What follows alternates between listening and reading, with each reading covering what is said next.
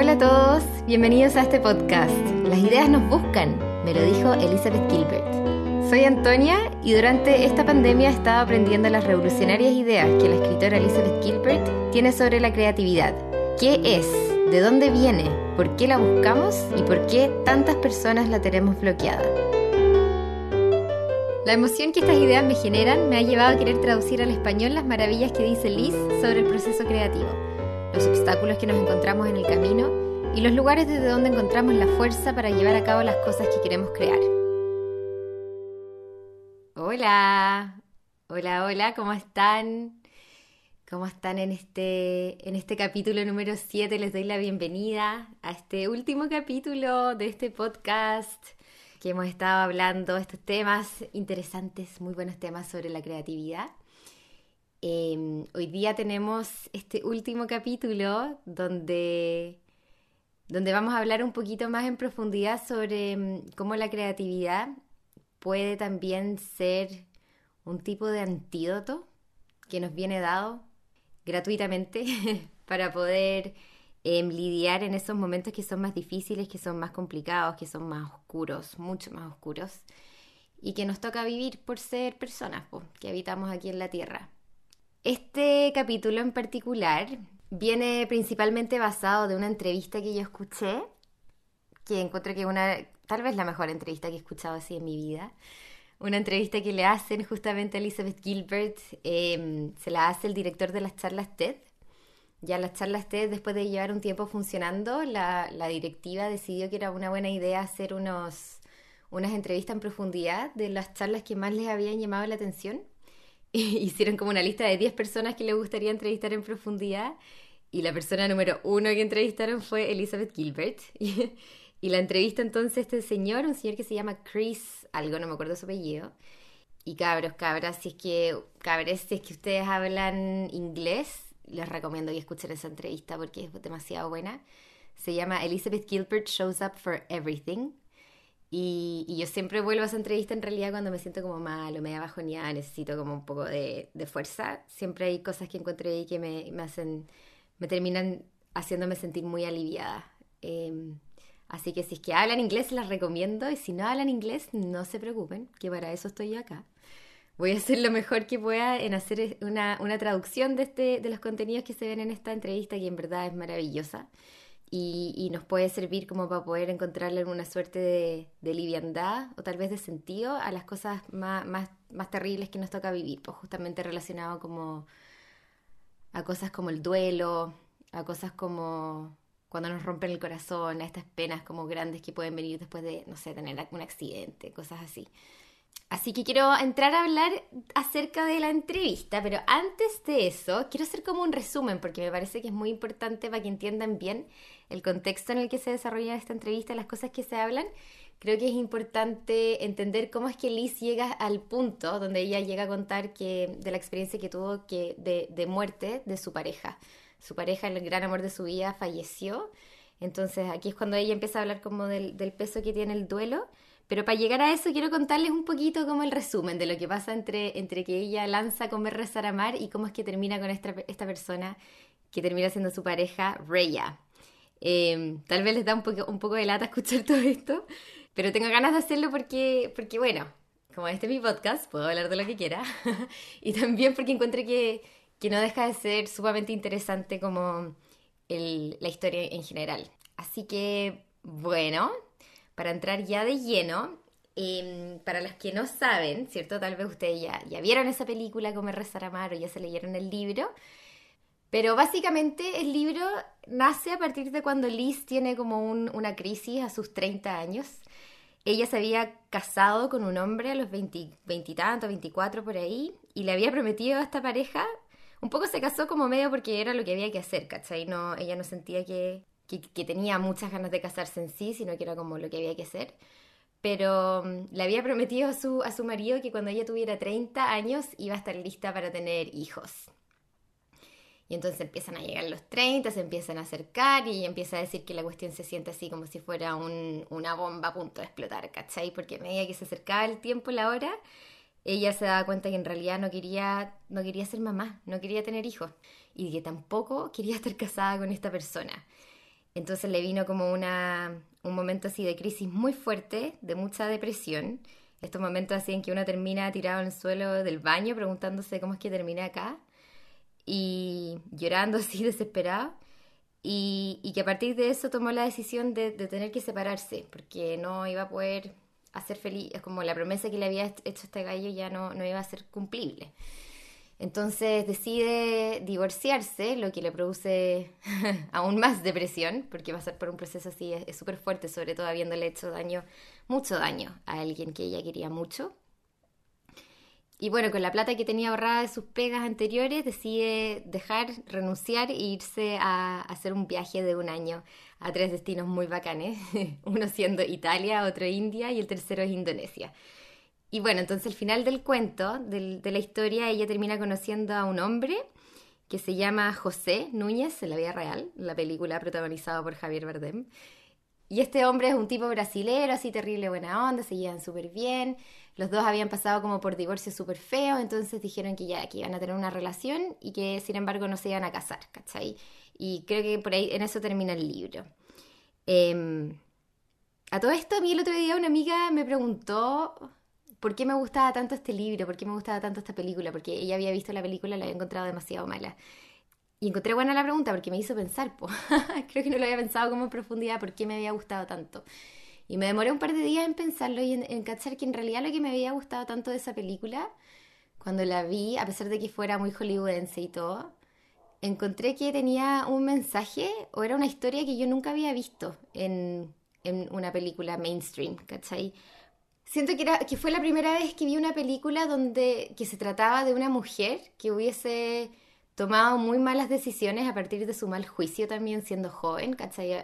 Tomó la decisión de casarse y le prometió algo a alguien que ella no pudo cumplir. Y, y claro, en el, en el, camino de darse cuenta que eso no era lo que quería, le hizo mucho daño a esta otra persona que sufrió mucho, pero que sin embargo fue capaz como de, sobrevivir este error que ella cometió, fue capaz de sobrevivir esta mala decisión y este daño también que le había hecho la otra persona, y la otra persona también fue capaz de sobrevivir el daño que le hicieron, ¿cachai? Y siento que esa es una historia que no se cuenta, como tal vez ahora se cuenta más, pero en ese momento yo nunca la había visto, yo que era una persona que veía hartas películas, siempre encontraba que la narrativa era como, de, sobre todo si uno mujer, como si que una mujer toma una mala decisión a partir de un mal juicio y le hace daño a alguien a partir de esa mala decisión, es como listo, onda, te fuiste a sufrir el resto de tu vida, ¿cachai? Como, no sé, incluso una infidelidad y es como ya, listo, abajo del tren, ¿cachai? Onda, pienso en historias como Madame Bovary o Ana Karenina, que los dos terminan así como en suicidios terribles por, por decisiones malas que ellas mismas tomaron. Y siento que ese siempre fue como el referente de la, de la historia de la mujer que si la caga, toma una mala decisión, ¡pum!, está condenada a sufrir el resto de su vida. Y esta fue la primera vez que dije como, oh, en verdad esta es la historia de una mina que sí la caga, pero que no sufre el resto de su vida, que no está condenada y que la persona también a la que le hace daño sobrevive esto. Que tal vez es el caso de la mayoría de las personas que estamos vivas, ¿cachai? Yo creo que la mayoría de las personas que estamos acá le hemos hecho daño a alguien, hemos tomado malas decisiones eh, por no saber muy bien qué hacer con nuestras vidas. Y, y, hemos sido capaces nosotros de sobrevivir eso, de perdonarnos eso a nosotros mismos y también la gente que, a la que le hemos hecho daño lo ha sobrevivido. Y lo mismo como a nosotros, cuando a nosotros nos han hecho daño. Entonces me parecía que era una historia súper, súper nueva en ese sentido, que no se contaba mucho y que me gusta que se cuente porque lo encuentro un poquito más realista a que tener que vivir el resto de tu vida condenada. Pero bueno, entonces esta historia termina ahí, pues con Liz y, Javier Bardem, no, eh, ¿cómo se llama? Eh, Jesús, no, José terminan juntos y la cuestión es que se tienen que ir a, se van a vivir a Estados Unidos porque ella vive allá, entonces vuelven para allá, pero después pasa que él no tenía la visa y como no se querían casar, no podía tener visa, entonces filo, la cuestión es que cuento corto, el compadre lo, eh, lo deportan de Estados Unidos y se tienen que ir a vivir un tiempo a Indonesia, mientras como que cachan todo el tema de la visa y en este intertanto Liz escribe otro libro que se llama Committed, que es justamente sobre el tema del, del, matrimonio, de la institución del matrimonio. Cuando ella está pasando por todo esto, está como dándose cuenta que la única posibilidad que va a poder vivir con eh, José es es que se casan, pues. Y ella había dicho no me quiero casar de nuevo, entonces hace como todo un libro gigante sobre la, la institución del matrimonio, de por qué nosotros los seres humanos hacemos esta cosa tan rara de casarnos de por vida. Y todo en, como en, una, en, una, en un intento por tratar de justificarse ella misma que vale la pena casarse de nuevo. Y es un muy buen libro, como que tiene hartos puntos a favor del matrimonio y también en contra, pero si es que alguien está ahí como dudándola, eh, le recomiendo ese libro, Committed se llama. Y además que eh, me, me, cago la risa porque Liz siempre dice que como que puede estar caminando por la calle, onda un día miércoles, no sé, en la mañana, y, por ejemplo, se le puede acercar a alguien que la ve y la reconoce, y como que se le acerca y le dice así como, oh, Elizabeth Gilbert, onda, tu libro con Rosana Mar me encanta, me cambió la vida y me convirtió en la mujer que soy ahora, así, gracias, gracias, gracias. Como que tendría la reacción con ella básicamente que yo tendría así que la viera, así como de abrazarla y de amarla. Y Liz les puede decir como, oh, bueno, qué bacán que te gustó tanto ese libro, como, mira, acá tengo una copia del libro que escribí después, se llama Committed, onda, ¿quieres una copia gratis? Y la gente siempre le dice así como, no, gracias, es que estoy bien con comer rezar a mano, no necesito leer lo que escribiste después, ¿cachai? Lo bueno se caga la risa porque dice al final, esa es la cuestión de la creatividad, como que a la gente le encantó un libro y no pude, no fui, fui completamente incapaz de replicar como esa suerte que tuvo, ese éxito que tuvo el primer libro en el segundo, ¿cachai? Y al final nos hace entender que en verdad siempre es un juego esta cuestión. Ese segundo libro de ella vendió como un décimo de las copias que vendió el primero y uno hubiese esperado, así como en términos de marketing, que ese libro iba a, vender, iba a vender más, ¿cachai? Pero no vendió nada en comparación al otro, pues, pero es un poco la historia de cómo todo esto es un juego también, el tema de la creatividad. Así que bueno, pasan después entonces, finalmente se casa con este señor y pasan 10 años viviendo en Estados Unidos. Ella escribe otros libros entre medio, escribe este libro, La firma de todas las cosas, buenísimo libro. Y después empieza a escribir un, un nuevo libro que se llama Ciudad de Mujeres un libro que también es buenísimo sobre como showgirls, así chicas de un burdel en Nueva York en los 40. Es una historia muy entretenida porque básicamente cuenta la historia de Nueva York, de lo que pasa en Nueva York cuando estalla la Segunda Guerra Mundial, que es que casi todos los hombres se tienen que ir a pelear en la guerra y la ciudad por primera vez queda vacía de hombres y se abre entonces un espacio donde las mujeres por primera vez pueden hacer cosas como tomar el rol de los hombres, ¿cachai? Y pueden empezar a manejar los negocios y pueden empezar a vestirse más tranquilamente y pueden empezar a hacer cosas que no podrían hacer si estuvieran los hombres en la ciudad y empieza a abrirse como cierta libertad eh, en el que se desarrolla la historia de esta protagonista en un, en un burdel. Es buenísimo, es un libro liviano, ligero, entretenido, también tiene profundidad, ¿cachai? Pero es un libro como que, según ella quería que se lograra el efecto que se sintiera como si uno tomara una, una copa de champaña. Y justamente ese es el efecto que logra. Entonces, cuando ella empezó a escribir este libro, está en el periodo de investigación de este libro, que es cuando entra aquí el tercer personaje, el que tenemos que hablar para que todo esto tenga sentido, que es que su mejor amiga, que se llama Raya Elias, la llama un buen día por teléfono y le dice, Liz, te tengo unas noticias terribles. Por favor, prepárate para lo que te voy a decir porque es muy malo. Eh, le dice, tengo cáncer de páncreas y estoy terminal, onda, voy a morir en un, en un par de meses más. Y Liz dice que se le cayó el mundo encima en este momento, cuando escuchó esto, porque empezó a darse cuenta que, de que, bueno, estos momentos ella dice en su como tono, que no sé si es como siempre trata de mirarle la, cosa buena, el lado bueno de las cuestiones, pero dice que estos momentos así donde te tiran un balde de agua fría siempre tienen algo muy importante que enseñarnos, que es que nos dan, nos entregan las cosas que son prioritarias, como que uno puede darse cuenta el tiro muy rápido de qué es lo más importante para ti en ese momento. Y ella se dio cuenta en ese momento, cuando supo esa información, dijo, mierda, onda, no es que se vaya a morir mi mejor amiga, sino que se va a morir esta mujer de la que yo en verdad estoy enamorada, ¿cachai? Estoy profundamente enamorada. Y antes entonces de entrar a, ver qué pasó después, en los meses siguientes de esto, creo que vale la pena detenerse en, analizar y en hablar de esta mujeraza que debe haber sido Raya Elias, porque mm, yo he visto hartos videos de ella y realmente parece que es una, o que era una, una badass, era así como una galla demasiado bacán. Ella nació en Siria y, y se fue de Siria con su familia, se arrancaron de allá y fueron a vivir a Estados Unidos Llegó después de un tiempo Raya a vivir a Nueva York en los 80 y vivía ahí en el, en el Lower East Side, era como una, una mina media panqueta, tenía una banda de música, cortaba pelo, hacía como películas, era así como media rebelde. Eh, y también tenía una faceta más difícil porque fue así drogadicta a morir, onda heroinómana a cagar, una persona que según ella, ella misma se describe como que había sido la peor persona que existió en el planeta, ¿cachai? Estuvo en la cárcel muchas veces, estuvo internada en, lugares psiquiátricos mucho tiempo también, y finalmente siempre terminaba como en una banca durmiendo en la calle, eh, muy, muy drogada. Ella dice que, que al fin y al cabo su mente siempre era el peor lugar en el que podía estar, como que podía estar, en palabras de ella, preferiría estar en un, en un callejón, encerrada como con tres hombres atrás que iban a abusar de ella. Eso le daba menos miedo que quedarse sola con su cabeza sobria, ¿cachai? Entonces empezó a consumir mucha, mucha droga y, se empezó a convertir en, una mala persona. También dice como que si es que tú caminabas en la calle, la veía y como en tu misma vereda, cruzada y la vereda para no pasar al lado de ella. Y con razón lo habrías hecho, ¿cachai? Porque probablemente te habría hecho algo si es que tú pasabas cerca de ella.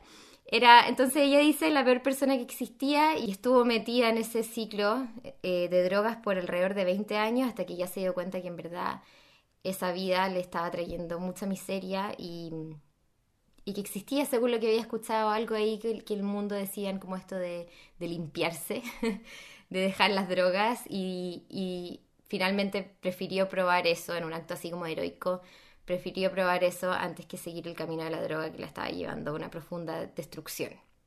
Liz dice que, al final el motivo por el que estaba enamorada de Reya es porque Reya era la mejor persona que conocía en cuanto a, lo capaz que era de perdonar a las personas. Porque ella misma decía, Reya decía que había tenido que rogarle perdón a tantas personas de las maneras más humillantes, tantas veces, y muchas veces las personas como muy bondadosamente le habían entregado el perdón, le habían regalado el perdón. Eh, ella sentía que eso era lo mínimo que podía hacer ahora, poder como retribuir eso. Y por otro lado, Ray era una persona que conocía muy bien los lados más oscuros de su propia mente, ¿cachai? Como que ella entendía que la gente puede estar atrapada en su cabeza. Y podía llegar a entender eso de una forma que tal vez alguien como Liz nunca lo iba a poder llegar a entender, ¿cachai? Entonces ella sabía, entendía que la gente de repente se encasilla, se, se queda, nos, pasa, ¿no? Nos quedamos como atrapados en, en el poder que tiene nuestra propia cabeza y, cuesta salir de ahí. Entonces como que tenía una, un corazón enorme donde le daba cabida a todas estas personas y todo el mundo siempre podía ir y decirle la verdad a Reya, como que ella nunca te iba a juzgar por nada porque ella ya había hecho como las peores cosas que uno puede hacer como persona casi, entonces como que entendía que, que las, las, otras personas también podían haber pasado por cosas similares, ¿cachai? Entonces era como una fuente de, de generosidad eh, increíble que, que, le hacía la vida mejor a todo el mundo, ¿cachai? Entonces cuando, cuando se murió, cuando le dice entonces que está enferma, claro, se le cae el mundo un poco porque entiende que, que, esta persona ya no va a estar para siempre al lado de ella, que, no, que esta fuente como inagotable de perdón y de amor eh, no va a estar ahí. Y en este momento en que se da cuenta que Meta está enamorada de ella, ¿cierto? Va, primero lo conversa con su marido y, ellos habían tenido un trato, ¿cierto? Que cuando se casaron dijeron, bueno, esta cuestión no, si es que las cosas llegan a cambiar, si es que algo pasa, como que estaban abiertos a que, a que el matrimonio terminara, era como una de las condiciones. Y ella dice que su marido fue, nada, tuvo como mucha dignidad y, decidió dar un paso al costado de la relación y decirle, bueno, si esta cuestión es lo que querías, obviamente anda y hazlo, ¿cachai? Em, y ahí entonces Liz va y le dice, le confiesa su amor a Rhea. Y que podría haber sido como. También era un acto de vulnerabilidad, porque por un lado Rhea podría haber reaccionado así como que, ah, te enamorada de mí, onda, pero como casi que somos hermanas, ¿cachai? Em, pero afortunadamente no fue así y el amor era recíproco. Em, así que tuvieron como un tiempo de, de, por un lado, mucha felicidad porque pudieron reconocer este amor y como vivir este amor desde un lugar muy bonito, pero por otro lado también bajo la presión del tiempo que se les acababa y que sabían que era, este iba a ser como un, un fin, ¿cachai? El, fin de, un, de, una relación. Entonces, después de un año y medio de Liz cuidar a Raya en este como últimos momentos de su vida, eh, finalmente Raya, Raya fallece y, es aquí entonces donde retomamos ya o empezamos a meternos en lo que se habla en este, esta entrevista sobre el duelo y sobre la muerte y sobre la creatividad. Porque, porque Liz empieza a explicar que cuando esto pasa y Raya muere, ella tenía que, Liz tenía que, escribir este libro, este libro Ciudad de Mujeres, ya se había comprometido, ya tenía un contrato para escribirlo. Y la, la casa que le estaba publicando el libro em, ya le había regalado, le había entregado un año más, ¿cachai? Como al saber que Rey estaba enferma y que iba a tener que tomarse este tiempo, le dieron un año más, que es algo que ella reconoce que no le harían nunca como a ninguna persona. Es muy difícil que alguien le den un, un año de tiempo del trabajo para poder como dedicar ese tiempo a cuidar a alguien que lo necesita, ¿cachai? Entonces como sentía, digamos que una presión bien fuerte por tener que escribir este libro, pero al mismo tiempo decía, qué voy a querer escribir este libro liviano, sexy, entretenido, como fácil de leer? Eh, un libro feliz, ¿cachai? Cuando estoy pasando el duelo más grande que voy a pasar en mi vida, ¿cachai? Esta es la cuestión más fuerte que me está pasando. No tengo ni una gana de escribir esta cuestión, como, ¿qué es eso de escribir? ¿Qué es eso de la creatividad? ¿De qué sirve? Estoy acá con mi duelo viviendo la mierda misma, ¿cachai? Y, y aquí es donde se empieza a poner interesante, pues porque porque bueno, con esta presión que ella tiene de tener que escribir este libro, ella quería escribir un buen libro finalmente, como para agradecerle a la gente por haberle regalado ese año. Entonces dice que ya, que se va a sentar y que lo va a hacer nomás, ¿cachai? Porque ya había hecho la investigación, entonces tiene la capacidad de sentarse, escribir el libro y hacerlo nomás. Y, y lo loco es que ella misma dice como, weón, no podía creer que hasta a mí se me olvidó el poder que tiene la creatividad. Yo que he pasado toda mi vida diciéndole a la gente, sigue tu creatividad, sigue tu creatividad, porque te va a alimentar, te va a alimentar, hasta a mí se me había olvidado la capacidad que tiene eso de realmente irnos nutriendo, ¿cachai? Cuando ella se sentó a escribir ese libro, lo único que hacía era quejarse todo el día de este, de este bueno, momento que estaba viviendo en que decía, perdí mi vitalidad, no tengo mi vitalidad, no tengo ganas de hacer nada, todas estas ganas que he tenido siempre de hacer cosas se me desvanecieron, no la tengo en mí, no tengo nada de eso en mi cuerpo. Y que sin embargo se sentó a escribir y que dijo que ya, tal vez al final de la primera semana, sintió como tenía momentos en su día en que se sentía feliz y se sentía contenta por lo que estaba escribiendo y con lo que estaba escribiendo. Y así como incluso se decía como, bueno, y no lo podía creer, ¿cachai? No podía creer que esta weá me estaba pasando. Y es como, bueno, ¿cómo no lo voy a creer? Onda, llevo toda la vida diciéndolo y hasta a mí se me olvidó, ¿cachai? Y que al final de escribir el libro, no solamente sentía como un nivel de, de felicidad, sino que sentía que su vitalidad le volvió. Entonces ella pensaba que, que, este, que escribir este libro como que de alguna manera iba a interferir con su proceso de duelo. Pero, pero claro, lo que no se estaba dando cuenta es que como que la creatividad lo que hace es que te ofrece un antídoto a la desesperación, ¿cachai? Cuando estamos mal, cuando creemos que, nada tiene sentido, cuando nuestra mente está como colapsada, nuestros cuerpos están colapsados, la creatividad efectivamente es como un remedio que uno se puede tomar, un antídoto para calmar esta sensación de desesperación que viene y que nos invade. Y por eso es que ella siempre le dice a la gente que siga su curiosidad, ¿cachai? Y esto al final lo único que hizo fue reafirmar eso. Esa experiencia que ella siempre había tenido con la creatividad, esto se lo vino a reafirmar, ¿cachai? Y por eso cuando la gente viene y, también le hacen esta pregunta que le habíamos hablado antes, pero que es importante recalcarla, como, ¿por qué me voy a molestar en hacer esta cuestión? ¿Por qué voy a gastar mi tiempo? ¿Por qué voy a usar mi tiempo? Que lo más valioso que tengo en hacer esta cuestión, que puede que ni siquiera tenga el éxito que yo quiero que esta cuestión tenga. Porque puede que eso sea verdad al final, como puede que la cuestión que tú hagas o que uno quiera hacer no tenga el éxito que uno quiere que tenga. La mayoría de los libros no venden, la mayoría de las películas no se hacen, la mayoría de las ideas científicas no revolucionan el mundo. Las probabilidades están en contra de esto. Y entonces no hay ninguna garantía, ¿cierto? No hay ninguna garantía de que estas cosas resulten del modo en que nosotros queremos que resulten. Pero lo, único que sí es una garantía es que uno va a ser un ser humano distinto al final de, haber terminado ese proyecto de lo que era al principio. Y es el interés finalmente que genera como estas ganas de saber quién voy a ser yo al final del proceso creativo, que es por eso el motivo por el que uno lo hace. No se hace pensando que, que el resultado va a cumplir con ciertas condiciones que uno esté esperando, sino que se hace por como ese, esas ganas de saber, bueno, ¿y quién voy a hacer después de esto? ¿Cachai? ¿Cómo voy a haber cambiado? Voy a haber cambiado de formas que tal vez ni siquiera me imagino posible en que yo pueda cambiar. Y la creatividad lo que te está haciendo finalmente es ofrecerte esa puertecita.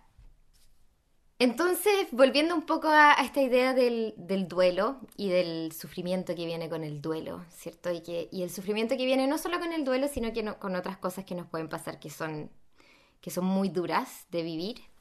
Finalmente, el motivo por el que Liz se ríe y casi que en verdad despotrica también un poquito en contra de la noción del artista sufrido, del poeta maldito, de aquella persona que busca en su creatividad una fuente de tormento, como lo que dice es loco, no tenemos que hacer esto, no tenemos que buscar más allá del sufrimiento para el sufrimiento, porque el sufrimiento sabe dónde vivimos, tiene nuestra dirección, ¿cachai? Sabe exactamente dónde estamos y cuando sea nuestra hora de tener que vivirlo, de tener que pasar por esa experiencia, va a venir y va a tocar la puerta, va a decir, hola, estoy acá, ¿cachai?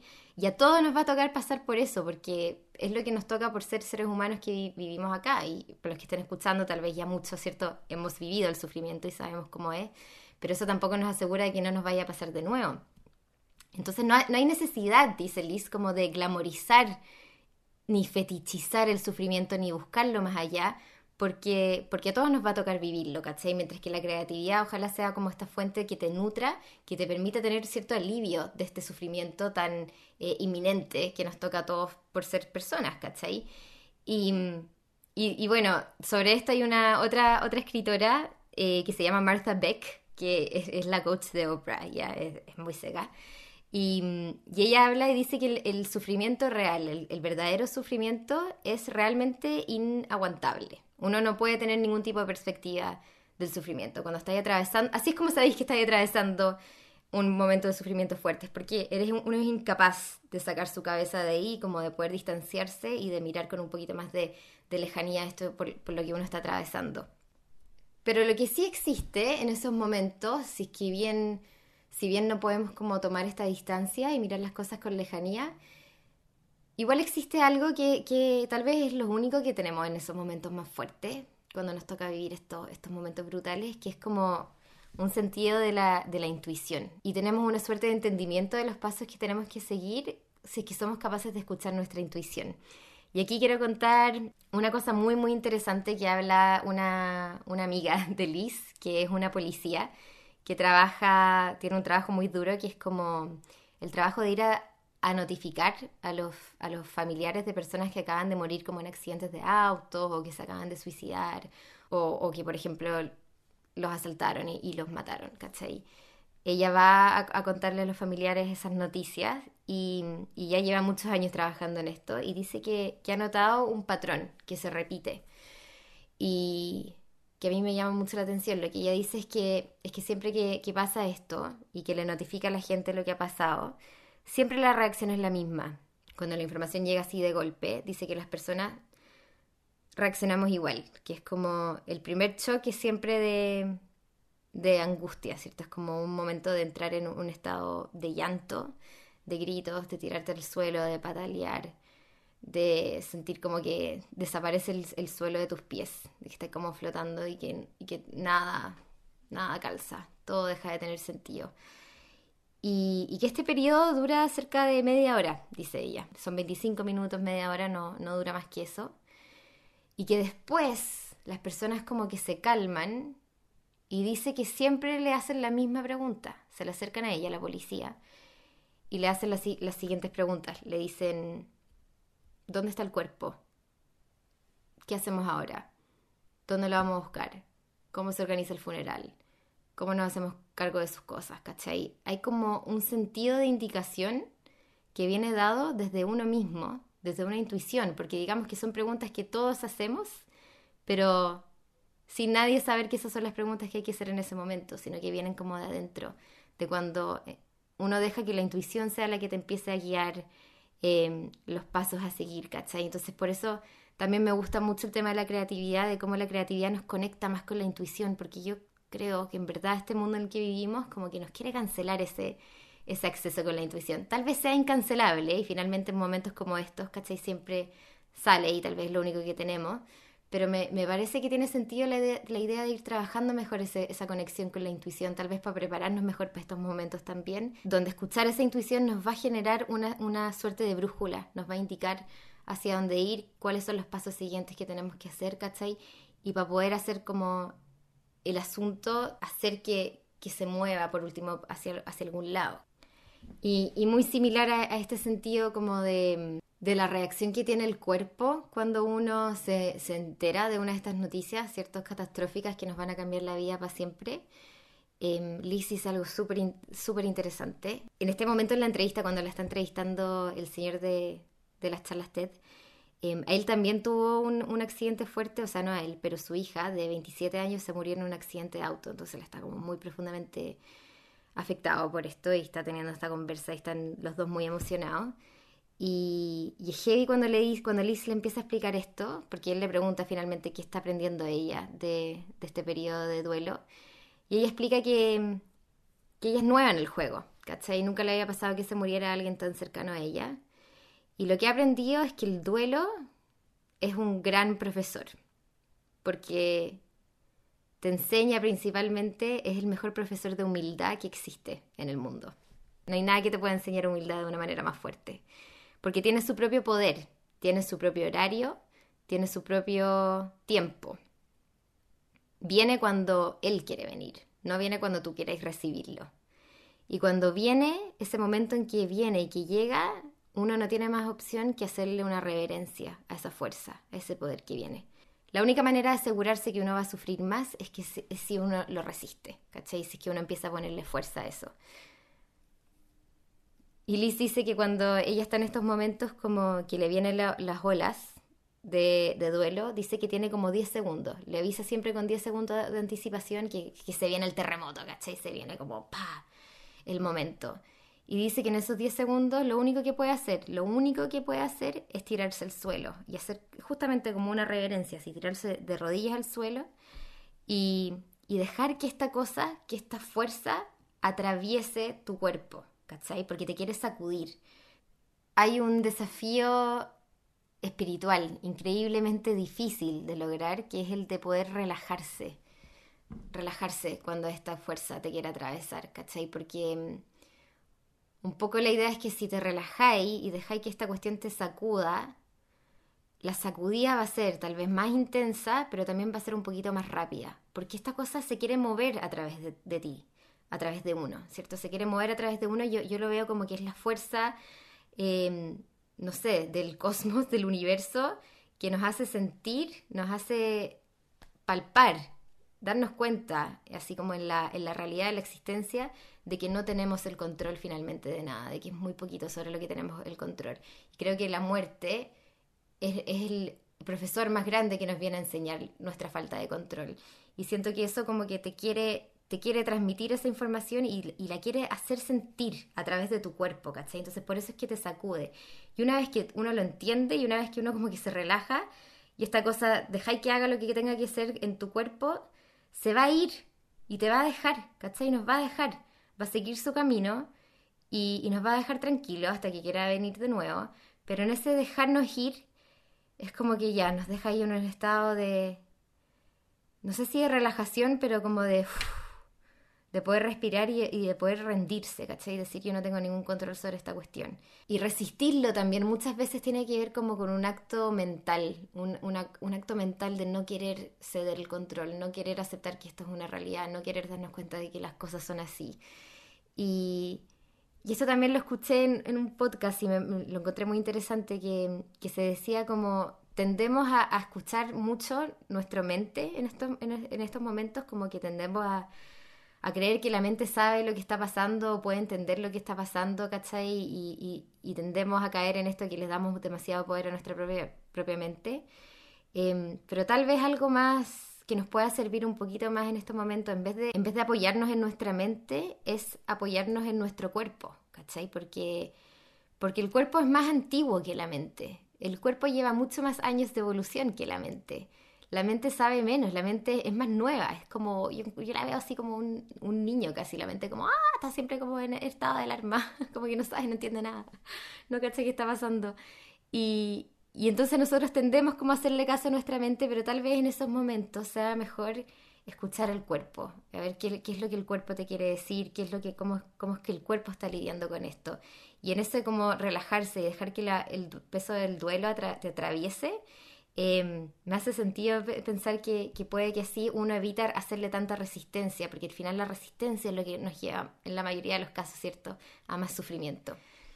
Así que em, quiero leer aquí un post que escribió ella, que escribió Liz sobre el duelo em, al tiempo que se murió Reya, porque lo encontró muy bonito. Ella es muy bacana en Instagram. Yo que soy una persona que como amo y odio Instagram, encuentro que ella es una persona que, que lo ha hecho muy bien y, en uno de estos posts escribe sobre, sobre la muerte de Rhea. Dice, la gente sigue preguntándome cómo estoy, y no siempre estoy segura de cómo responder a esa pregunta. Depende del día, depende del minuto. En este momento estoy bien. Ayer no lo estuve tanto. Veremos cómo estoy mañana. Eso sí, esto es hasta ahora lo que he aprendido sobre el duelo. El duelo me dice, nunca amarás a nadie como amaste a Reya. Y yo respondo, estoy dispuesta a que eso sea cierto. El duelo me dice, ella se fue y nunca regresará. Respondo, estoy dispuesta a que eso sea cierto. El duelo dice, nunca volverás a escuchar esa risa. Yo digo, estoy dispuesta. El duelo me dice, nunca volverás a oler su piel. Me arrodillo en el suelo y a través de mis lágrimas digo, estoy dispuesta. Este es el trabajo de los vivos, estar dispuestos a inclinarse a todo lo que sea más grande que uno. Y casi todo en este mundo es más grande que uno. No sé dónde está Rey ahora, no me corresponde saberlo. Solo sé que la amaré por siempre y que estoy dispuesta. Mm, siempre me emociona mucho cuando leo esto, me da mucha pena. Porque. Nada, porque al final eso de estar, de estar dispuesta, estar dispuesto, estar dispuesta, creo que es todo. Como que la voluntad es, todo. Se aplica al duelo, se aplica a la creatividad. ¿Estamos dispuestos finalmente a, a, mantenernos en la historia o queremos salirnos de la historia? Vamos a perdernos la historia. Finalmente Liz dice, es un honor estar en duelo. Es un honor estar acá sintiendo esto. Y uno entiende, ¿cierto? Que la, la respuesta a eso puede ser como, ¿qué weá estoy hablando, weón? Es un honor estar en duelo. Lo único que quiero es volver a ver a mi marido, a mi pareja, a mi hijo, a mi mamá, a mi papá, a mi amiga. Y me estáis diciendo que es un honor estar en duelo, ¿qué te pasa? Esto no se siente, es lo más lejano que se puede sentir a, algo como honor. Pero la idea está un poco en poder darse cuenta de que, de que ser persona implica pasar por todos esto, estos sentimientos. Estos sentimientos que muchas veces son una bendición, pero al mismo tiempo son también una maldición, que nos hacen sufrir mucho y nos hacen pasarlo mal. No sé, al final me, me hace pensar como es mejor sentirlo que no sentirlo. Es mejor estar acá y estar dispuesto a sentirlo y estar dispuesto a aprender lo que el mundo nos quiere enseñar, más allá de lo que nosotros queramos aprender. Uno le dice a la vida, ¿cierto? Como, bueno, ¿cómo te atrevías a quitarme esta persona que era lo más importante para mí? A, uno le pasa, ¿cierto? Cuando los que hemos vivido que nos rompen el corazón, esa situación es terrible y uno dice como, bueno, ¿cómo? Uno le pregunta al universo, como, ¿cómo pasó esto? ¿Cómo permitiste que, que esto pase? ¿Cómo, ¿Cómo, mataste a alguien que era tan importante para mí, ¿cachai? En caso de que una persona se muera. Y uno no, no puede saber por qué nomás.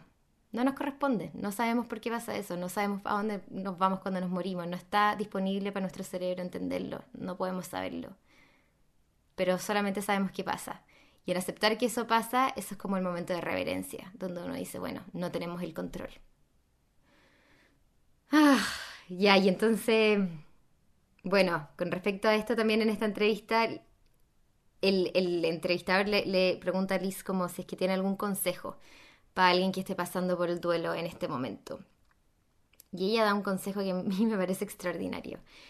Em, y, esto, y esto tal vez le puede servir a alguien que esté pasando por un, por un duelo o por uno de, de estos momentos de heartbreak, corazones rotos. Em, creo que aplica igual para los dos casos. Lo que ella dice es que le pide, por favor, a la gente que esté pasando por esto, que piensen ampliamente, lo más ampliamente que posiblemente se pueda llegar a imaginar. Y tan valientemente también. Y tan radicalmente también. Lo más radicalmente que se pueda pensar respecto a cómo es que se viene el futuro. Porque la verdad más honesta y también amplia es que solo hay una vida que uno puede tener con la persona que ya no está. Y esa vida dejó de existir. Se murió, se fue esa vida con esa persona que ya no está. Pero también hay solo una vida que uno puede vivir sin esa persona. Y esa vida está recién empezando. Cuando esa persona ya no está, se abren nuevas oportunidades, empiezan como a llegar nuevas cosas, uno puede explorar cosas que tal vez uno no puede explorar cuando está como tan apegado a una, persona. Y nos sentimos culpables de decir eso. Nos sentimos culpables, nos sentimos como si fuéramos criminales o que si fuéramos, le estuviéramos deshonrando a la persona que ya no está. a mí me ha pasado que me he culpable de decir eso. Uno dice como, pero ¿cómo voy a vivir la vida sin esta persona? ¿Cómo me atrevo a decir una cosa como eso? A decir que voy a, que voy a poder llegar a disfrutar también la vida sin esta persona. Pero finalmente lo que se está proponiendo acá es como, bueno, esa vida que yo quería, que yo quería tener con esa persona, ya no es, dejó de ser. Ahora tengo una nueva vida, tengo este, este plan B, por así decir, que el universo me está mostrando. ¿Y cuáles van a ser los términos de ese nuevo contrato, de ese contrato con el plan B? El contrato entonces dice algo como esto, dice, a ver, la persona en el mundo que yo más quería, pongamos en el caso de, Liz, que dice, la única persona en el mundo que Liz decía que era la persona sin la que ella no podía vivir, la única persona que ella decía, esta persona no me la pueden quitar porque realmente no puedo vivir sin esa persona, esa persona ya no está, esa persona se murió, ¿cachai? Y entonces, ¿con qué la deja eso? Ella dice, bueno, me estoy dando cuenta de que realmente no hay nadie en el mundo ahora sin la que yo pueda vivir. Y eso es como extrañamente liberador, porque le está ofreciendo una nueva cancha en la, que, en la que poder jugar sin tener que depender, ¿cierto?, tan profundamente de otra persona. Eso le permite explorar nuevas posibilidades. Sin tener que sacrificar el amor que uno siente por una persona, se está dando cuenta de que se abren nuevas posibilidades de explorar otras cosas. Y entonces es como este, este proverbio, no sé, refrán, no sé cómo se les dice a estos pasajes de la Biblia, em, que dice, en polvo, del polvo vienes y en polvo te convertirás, ¿cierto? Que es como esta noción de que venimos del polvo, nos vamos a convertir en polvo, en verdad venimos de nada y nos vamos a convertir en nada. Y eso puede que sea verdad, pero al mismo tiempo, si bien a algunas personas eso le podría generar como nihilismo, yo creo que la, la, contracara de eso es que en realidad es increíble, como que estamos acá, venimos del polvo, vamos a ser en polvo, y entre medio de, ese, de esa transformación estamos acá viviendo esta cuestión extraordinaria, esta cosa increíble que tenemos la oportunidad de ser los seres humanos, que llegamos acá a este mundo sin tener idea por qué estamos en este lugar, y nos toca experienciar nuestra conciencia, vivir nuestra conciencia. ¿Qué es, ¿Qué es eso? ¿Qué es la conciencia? No, sabe, no tenemos idea de lo que es la conciencia, no estamos más cerca ahora de saberlo de lo que alguna vez hemos estado de saberlo. Y sin embargo, nos permite tener estas cosas extraordinarias, estas sensibilidades que son extraordinarias que solo tenemos los seres humanos, que no sabemos por qué somos tan distintos a lo que existe ahí en el mundo, por qué somos tan distintos a los otros animales, o a todas las bacterias, a todos los virus, o a todas las cosas, las plantas que existen en el mundo, en el universo. Y sin embargo, somos acá y podemos ser testigos de lo que está pasando también. Y entonces no sabemos por qué, por qué vinimos acá y por qué tenemos acceso a todo esto, no sabemos por qué hacemos el arte, no sabemos por qué hacemos la guerra tampoco, no sabemos por qué somos capaces de amar, pero sin embargo somos capaces de amar, somos capaces de sentir estas cosas extraordinarias por el mundo. Y finalmente entonces como que eso también existe, ¿cachai? Esa como bondad y esa generosidad del universo por mostrarnos algo a pesar de que nos quite algo también y que ese quitarnos algo sea como la muestra de que el universo está finalmente en control de todo y que la energía nos mueve y nosotros somos como un poco los puppets, ¿cachai? O quién sabe lo que somos, pero no tenemos ningún control, finalmente igual esta misma energía nos está dando algo increíblemente hermoso, algo con lo que podemos participar y, y crear también, ¿cachai? Como esta puertecita a poder vivir los lados más como de iluminación o de luz tal vez, ¿cachai? Entonces como esta historia también de quedarte contando solo el lado del sufrimiento, esta gente que se queda pegada en, en, esta como tormento del, del, cerebro, finalmente están contando solamente un lado de la historia, dice ella, ¿cachai? Están contando la parte de la oscuridad, la parte más, dura, la parte de más sufrimiento, la parte de más em, tormento, pero no están contando la otra parte también, que viene tal vez viene de la mano de estas cosas, ¿cachai? Pero que es más que eso. Cosas como la resiliencia, cosas como la perspectiva, que es algo tan increíble que podemos llegar a adquirir con el tiempo, cosas como la inspiración, como poder crear algo, como poder establecer vínculos con la gente, como poder ayudarnos mutuamente, como poder llegar a, tener acceso a nuestra propia sabiduría, a nuestra propia intuición. Eso también es parte de la historia, ¿cachai? Y eso también merece ser contado, no solamente lo oscuro ni, ni lo del sufrimiento. Y entonces tal vez estas cosas van, van de la mano, eso sí, y eso es lo que yo encuentro lo, bonito, que uno se balancea como desde un punto a otro. Y, y, tal vez como este sufrimiento profundo, ¿cierto? Este sufrimiento real que existe, que, que nos toca vivir, finalmente lo que hace es que nos, nos empieza como a enseñar que finalmente el mundo y el universo y esta energía creativa es efectivamente increíblemente generosa porque si bien nos está mostrando por un lado que lo que nosotros queremos, que lo que nuestra mente quiere no va a ser posible, igual nos está entregando otra cosa, ¿cachai? Nos está mostrando este plan B. Y hay un capítulo increíble de una serie que me gusta mucho, que se llama The Midnight Gospel. No sé si lo han visto, está en Netflix. Es una serie animada voladísima, pero es buenísima. Y el, el, último capítulo que tiene, de una conversación del protagonista con su mamá, están hablando justamente de este tema. Y me encanta lo que dicen sobre cuando, lo que, lo, qué es lo que nos pasa cuando el corazón se rompe, cuando se nos rompe el corazón. Uno pensaría que al decir eso uno está hablando en términos metafóricos, pero pero lo que explican ellos es que tal vez no es tan metafórico, ¿cachai? Porque tal vez cuando nuestro corazón se está rompiendo, lo que está haciendo es como generar más espacio para darle cabida a este plan B que nuestro plan A no contemplaba. Cuando alguien se muere y te toca vivir una vida sin esa persona, cuando tuviste un accidente y tu cuerpo cambió, por ejemplo, o alguien que querís mucho es diagnosticado con una enfermedad, cuando nos rompen el corazón y nos dejan y no vamos a poder estar con esa persona por mucho que queramos estar con esa persona. Finalmente lo que le está pasando a nuestro corazón es que está haciéndole cabida, está haciéndole más espacio a esa vida que ahora vamos a tener sin aquello que queríamos tener, ¿cachai? La única manera que eso quepa en nuestro corazón es justamente si es que el corazón como que se, se expande. Es realmente como un músculo que, me lo imagino es como si estuviera teniendo un tirón, ¿cachai? Se está expandiendo, se está, se está abriendo. Y en esa apertura es que es que se hace más espacio para entonces lidiar y empezar a trabajar y a vivir desde este nuevo plan B, que no era el que queríamos, pero que sin embargo es lo que hay.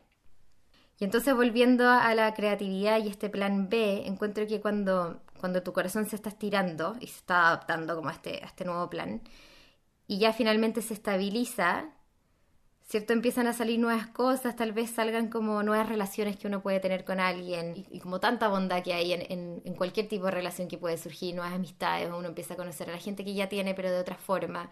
Em, empiezan a salir cosas muy bonitas desde los vínculos que podemos ir formando, pero también siempre tenemos la creatividad y lo lindo de la creatividad es que no depende de nadie más, como que es un portal que, que nos es regalado finalmente, que nos viene a posibilitar hacer algo en este plan B, en esta nueva realidad, de una manera nutritiva, que nos vienen como ofrecer cosas buenas, cosas que, nos pueden eh, acercar un poquito más a esta luz, ¿cachai?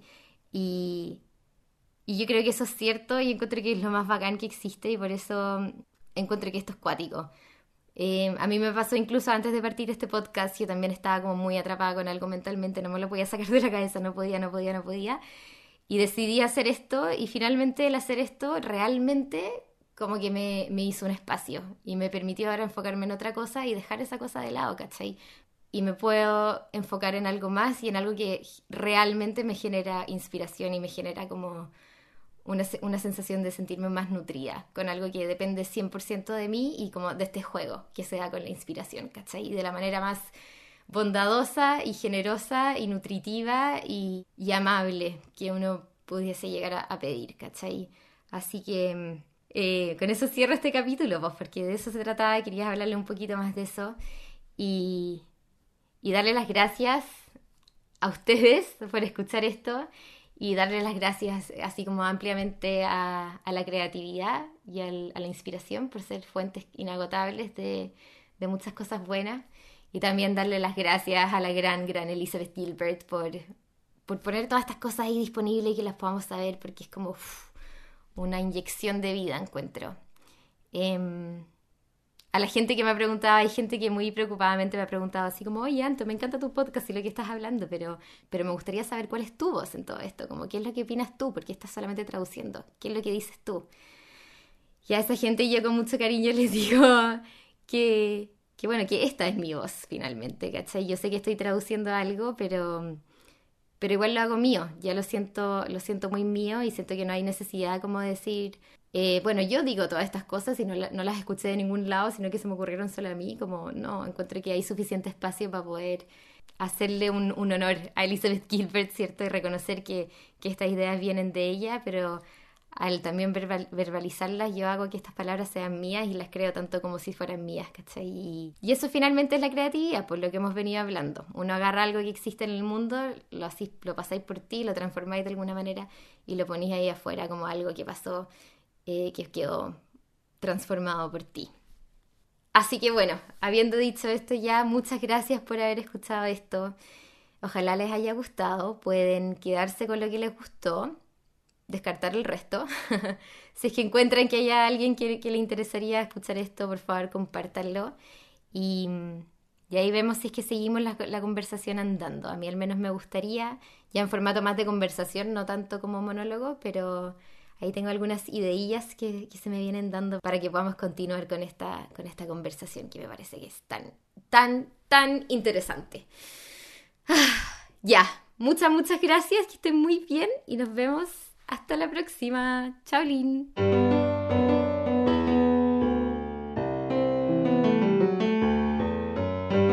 Gracias por escuchar este capítulo. Ojalá les haya gustado.